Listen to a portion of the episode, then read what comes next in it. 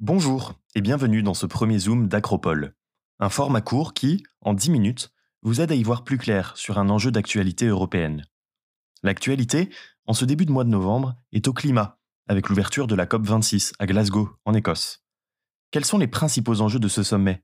Quel rôle l'Union européenne joue-t-elle dans la lutte mondiale contre le réchauffement climatique? Et quels engagements a-t-elle pris pour se conformer aux accords de Paris? Et d'ailleurs, ils disaient quoi les accords de Paris? Pour ce premier zoom, Brune Soubera de Ganto et Yanis Kourad décryptent les enjeux qui entourent la diplomatie climatique européenne et nous aident à y voir plus clair.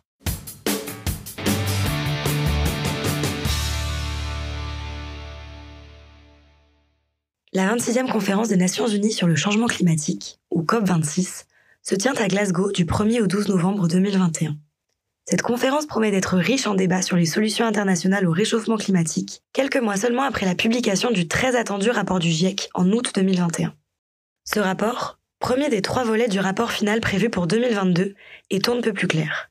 Le réchauffement climatique est dû aux activités humaines, c'est incontestable. 1000 milliards de tonnes de CO2 ont ainsi été émises depuis la publication du premier rapport du GIEC en 1990. Les experts établissent ainsi plusieurs scénarios pour le futur, basés sur différents niveaux d'émissions. Et dans tous, sauf un, le réchauffement mondial dépassera 1,5 degré avant 2040. Les accords de Paris et la COP26 ont donc un rôle clé dans les politiques internationales actuelles.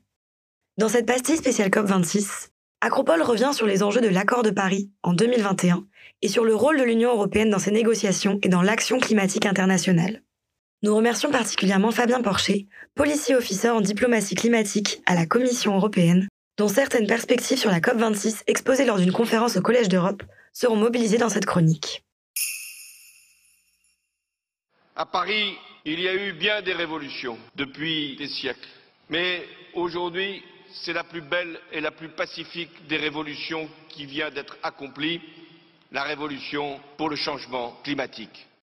C'est ce que déclarait l'ancien président de la République française, François Hollande, le 12 décembre 2015, suite à l'adoption des accords de Paris lors de la COP 21. Si cet accord se distingue des précédents, c'est bien parce qu'il est le premier à réunir autant de pays sur la question de la gouvernance climatique mondiale. En effet, la communauté internationale ne s'était pas entendue sur un objectif depuis 1997 avec le protocole de Kyoto. Désormais, ce ne sont pas moins de 195 pays membres de la Convention cadre des Nations Unies sur les changements climatiques qui se sont engagés à se plier aux objectifs fixés par les accords de Paris.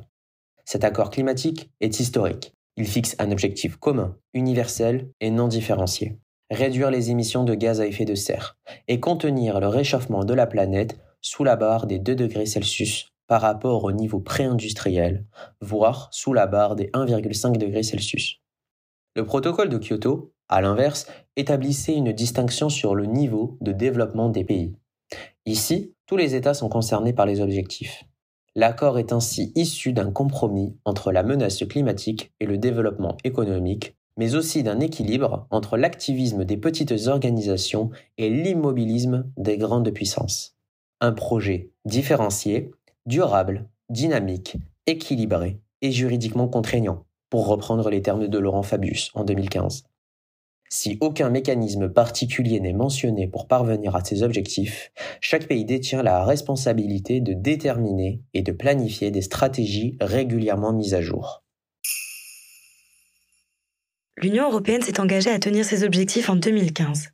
Mais comment entend-elle répondre à ces engagements?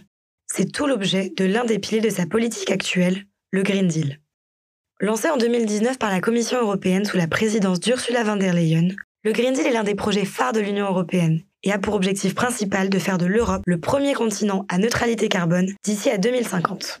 Pour atteindre cet objectif, la Commission fixe un objectif intermédiaire à l'horizon 2030, réduire les émissions de carbone de 55% par rapport au niveau d'émissions de 1990. Récemment, le 14 juillet 2021, la Commission européenne a publié un des plus gros paquets législatifs de l'histoire, le Fit for 55 ou Ajustement à l'objectif 55. Il s'agit d'un ensemble de 14 textes ayant pour mission de préparer l'Union européenne, son économie et son industrie à atteindre cet objectif de 55% qui arrive à grands pas. Enfin, au-dessus de ce Fit for 55 se trouve la loi climat, ou la loi de toutes les lois, pour reprendre l'expression du commissaire en charge du Green Deal, Franz Timmermans.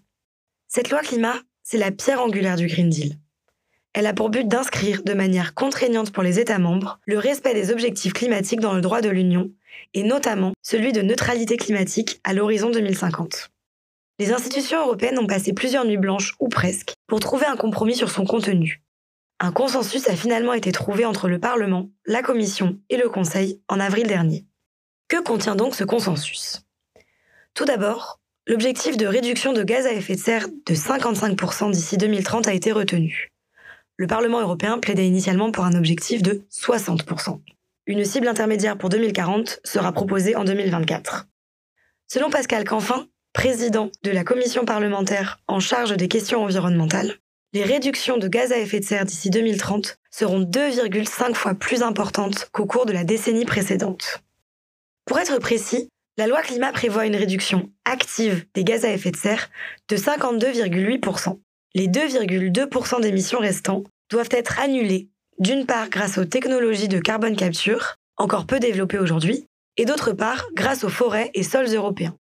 En résumé, 52,8% des émissions de gaz à effet de serre seront supprimées par une transformation de nos modes de vie et la photosynthèse assurera les 2,2% restants. Un point est intéressant. Tous ces objectifs sont communs. L'Union européenne s'engage à les respecter, mais les États membres n'y sont pas individuellement obligés. Ainsi, l'objectif est d'atteindre en moyenne 55% de réduction d'émissions de gaz à effet de serre. Mais cela peut signifier que, par exemple, la France peut faire un peu plus que 55%, et la Pologne, dont l'économie repose toujours en partie sur le charbon, un peu moins. Enfin, la loi prévoit la mise en place d'un Conseil européen scientifique sur le changement climatique qui réunira 15 experts de différents États membres.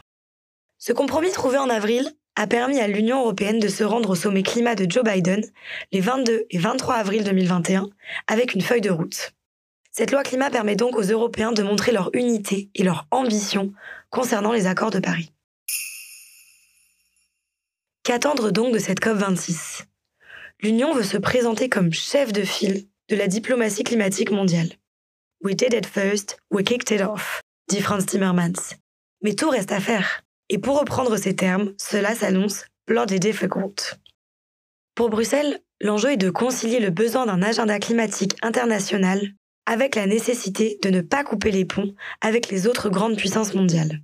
Le Green Deal a une dimension externe, comme l'indique la Commission, et s'inscrit dans la diplomatie de l'Union aux côtés d'autres politiques, comme le commerce ou la sécurité et la défense. La COP26 promet donc d'être le moment de vérité en matière d'ambition climatique, selon le Royaume-Uni qui accueille le sommet. L'objectif de limiter le réchauffement climatique à 1,5 degré sera au cœur des débats et va demander beaucoup plus d'engagement de la part des plus gros émetteurs mondiaux. Concernant les accords de Paris et leur mise en œuvre, peu de questions restent en suspens. L'article 6 sur la transparence des marchés carbone risque cependant d'animer les débats. Pour faire simple, si une entreprise irlandaise finance un projet environnemental, mettons, au Sénégal, il semble logique que les résultats de ce projet en matière d'émissions carbone ne soient comptabilisés que dans un seul des deux pays. Des puissances comme l'Union européenne prônent ainsi des standards d'intégrité très hauts pour éviter ce double comptage ou double counting. Mais d'autres pays, qui sont plus enclins à recevoir ces projets et ces subventions, comme le Brésil, veulent des critères moins stricts. Un autre sujet attendu de ces négociations est la finance climatique et les 100 milliards d'euros annuels estimés nécessaires pour cette transition. De ce côté-là, l'UE met la main à la poche et fournira plus d'un tiers de ses fonds pour inciter les autres puissances industrielles à faire de même. Il est important de noter qu'il y a eu de nombreux progrès depuis la COP25 en 2019. Tout autour du globe, les États s'engagent pour le changement climatique, à commencer par le Royaume-Uni, qui vise une réduction de 68% de ses émissions d'ici à 2030. De même, la Russie, il y a deux semaines, a annoncé viser la neutralité carbone d'ici à 2060, ce qui était impensable il y a encore un an. L'Afrique du Sud s'est également engagée à atteindre la neutralité climatique d'ici à 2050, tout comme les États du G7. Enfin, après cinq ans à refuser de les ratifier, la Turquie a rejoint les accords de Paris. Beaucoup d'enjeux, donc, seront discutés lors de ces négociations dans lesquelles l'Union européenne entend se positionner comme chef de file. Rendez-vous le 1er novembre à Glasgow pour suivre ces 12 jours de négociations qui s'annoncent passionnantes. On en reparlera très vite sur Acropole.